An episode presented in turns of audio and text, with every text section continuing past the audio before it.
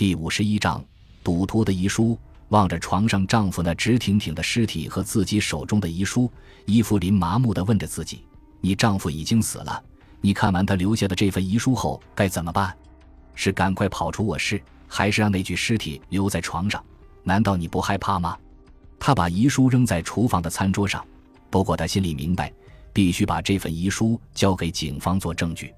对，应该赶快报警。他迈着僵硬的步子走到墙边，取下电话。话筒里传出嗡嗡的声响，是警察局吗？我丈夫自杀了，我要报案。他说话时，话筒里的嗡嗡声还是响个不停，似乎是在嘲弄他。他实在忍受不了了，就嚎啕大哭起来。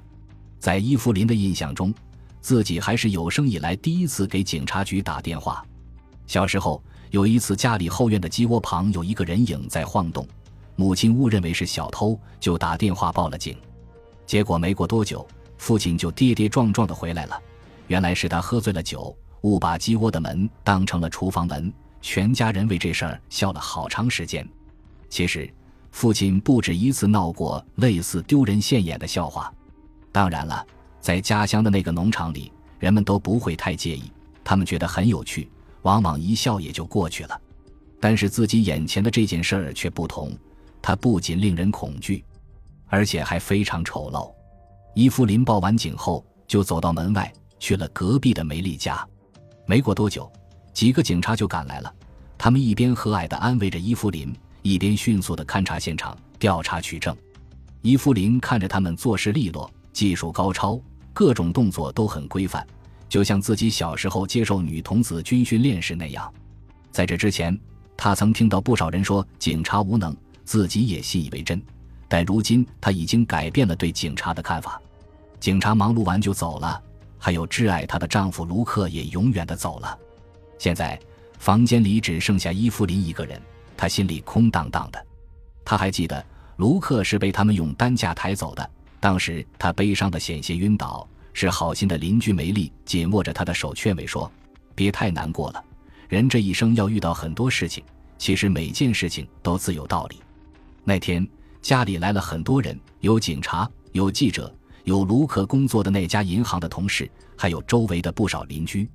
警察将卢克的咖啡杯子取走了，那里面还留有咖啡的残渣。但是这些人全都走了，包括最要好的朋友梅丽。他理解梅丽，因为梅丽家里有两个小女儿需要照顾，她要做晚饭。尽管他答应过一会儿再来，孤零零的伊芙琳坐在厨房的餐桌旁。他默默地看着墙上挂着的一块金属板，那上面刻着“上帝降福无宅”的字眼。他在想，这些字眼与现实相比，不是莫大的讽刺吗？接着，他又把目光转向厨房正面墙壁的挂钟上，指针正好在六点三十分上。他又在想，往常每到这个时刻，卢克就会按响门铃，然后冲进来，把一整天经历过的事情对自己说一遍。对了。自己是从什么时候开始把他每天的下班称为灾祸了？怎么想不起来了呢？当然，他所说的这种灾祸不过是戏称，并不那么可怕。卢克生前是个很健谈、爱说爱笑的人，模样也很英俊。但按照他母亲的说法，他总喜欢结交一些问题朋友，比如像哈罗德，结果搞得自己经常是手头拮据、入不敷出。其实，哈罗德也是个不错的人。他有九个孩子，妻子还是一个公司的董事长。要说哈罗德有什么爱好，那就嗜爱赌马，仅此而已。今后再也听不到卢克的笑声了，也听不到他走进厨房没完没了的讲述自己一整天在外面的经历了。还有，他总嘲笑我是这个城市最可爱的唠叨者，这种快乐的玩笑也没有了。既然欢乐、恐惧和厄运都过去了，我还剩下什么？只能是羞耻和忧伤。一想到这里，伊芙琳不禁悲从中来。她伏在桌子上，将头埋在臂弯里，呜呜地哭了起来。据罗杰警官事后说，当时他来到伊芙琳家门外，按了三次门铃，都没有人回应。他心里开始紧张起来，又使劲敲门，伊芙琳才满脸泪痕地出现在门口。看到罗杰警官，他擦了擦脸上的泪痕，客气地将他请进小起居室。这是一个很整洁的小房间，坦率地说，当他看见这位警察时，心情就平稳多了。罗杰警官的年纪和他记忆中的父亲的年纪差不多。面对这位和善的长者，他内心突然涌起一股冲动。他想告诉他，自己能够从丈夫离世带来的巨大悲痛中顽强走出来，继续生活下去的。他请罗杰警官坐在沙发上，并端来咖啡，然后平静地说：“罗杰先生，我和卢克生活了这么多年，他是一个善良可爱的人，他从没有伤害过我，反而是我经常骂他。只是，之，他停住了。”抬起头看着天花板，过了一会儿，他接着说：“你可以把他看作是一个无法自制的赌徒。我的意思是说，他真的是不能自制。”罗杰先生，你相信吗？我相信。现在这种人很多，在他们眼里什么都要赌。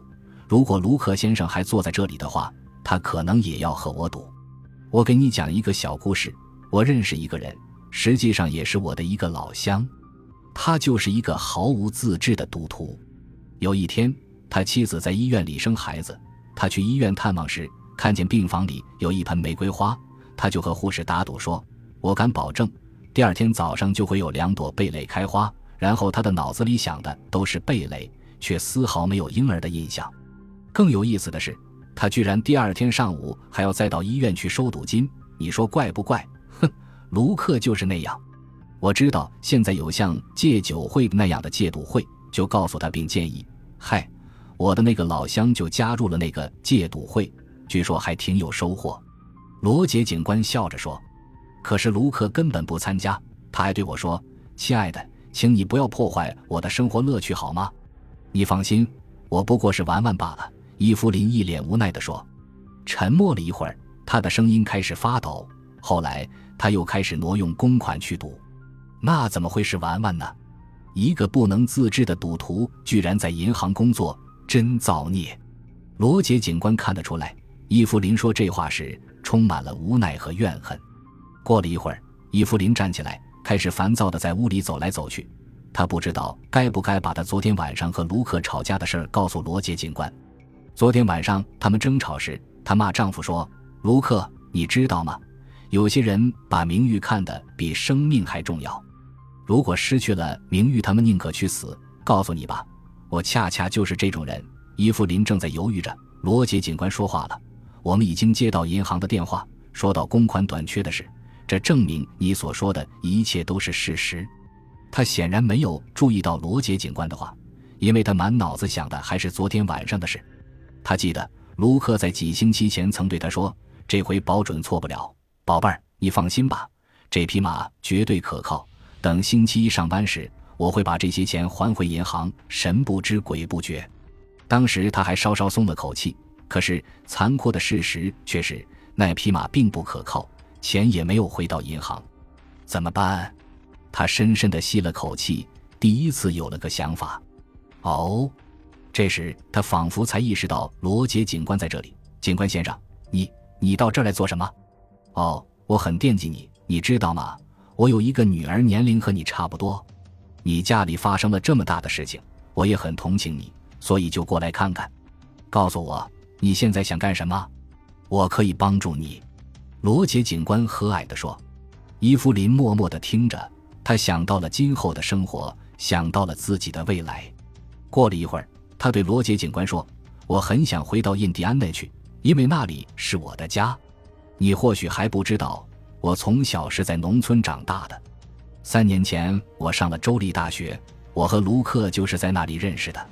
当时他对我花言巧语，百般殷勤，后来就把我带到城里。我们结婚后也曾回过家乡的农场一次，但是他对那里很不喜欢。唯一让他感兴趣的就是打赌，比方说母牛生小牛时，打赌是生个小公牛呢，还是生个小母牛。说完。伊芙琳低下头来看着自己手里的咖啡杯，而一旁的罗杰警官也是怜悯地看着他。他们就这样静静地坐着。最后，罗杰警官从制服的口袋里掏出了那份遗书。啊，怎么？他一看见他就激动起来。警官先生，我不想再看见他，求求你了！他慌忙站起来，几乎哀求着说：“哦，我知道。”但有些事情我必须要问你，罗杰警官温和地说。接着，他将那份已经被揉皱的遗书打开，一字一句地读道：“亲爱的，原谅我，事情果然如你所说。告诉老头子，我的运气不好。老头子就是指的尤金先生，他是卢克的老板。”他小声说着。可是两星期前，尤金先生就退休回老家了。难道卢克没有向你说起过吗？罗杰警官两眼盯着他，缓缓地说：“伊芙琳的脸色立刻变得惨白。他心里明白，卢克压根儿就没有跟他提起过老板退休的事。无论是他们和好时的甜言蜜语，还是争吵时的恶语相向，也可能是他说过，而自己没有听到。如果听到的话，自己就不至于到如此境地了。唉，事情怎么会是这样？”居然败在这份遗书上，他懊恼着。伊芙琳还清楚的记得那天，当他把药倒进卢克的咖啡里时，就禁不住浑身哆嗦。那情形已经够可怕的了。然而，更让他心碎的是，卢克喝了咖啡后发出的痛苦呻吟，还有他和他的吻别。但让他万万没料到，或者说最让他难受的，还是那份露了馅的遗书。感谢您的收听，喜欢别忘了订阅加关注。主页有更多精彩内容。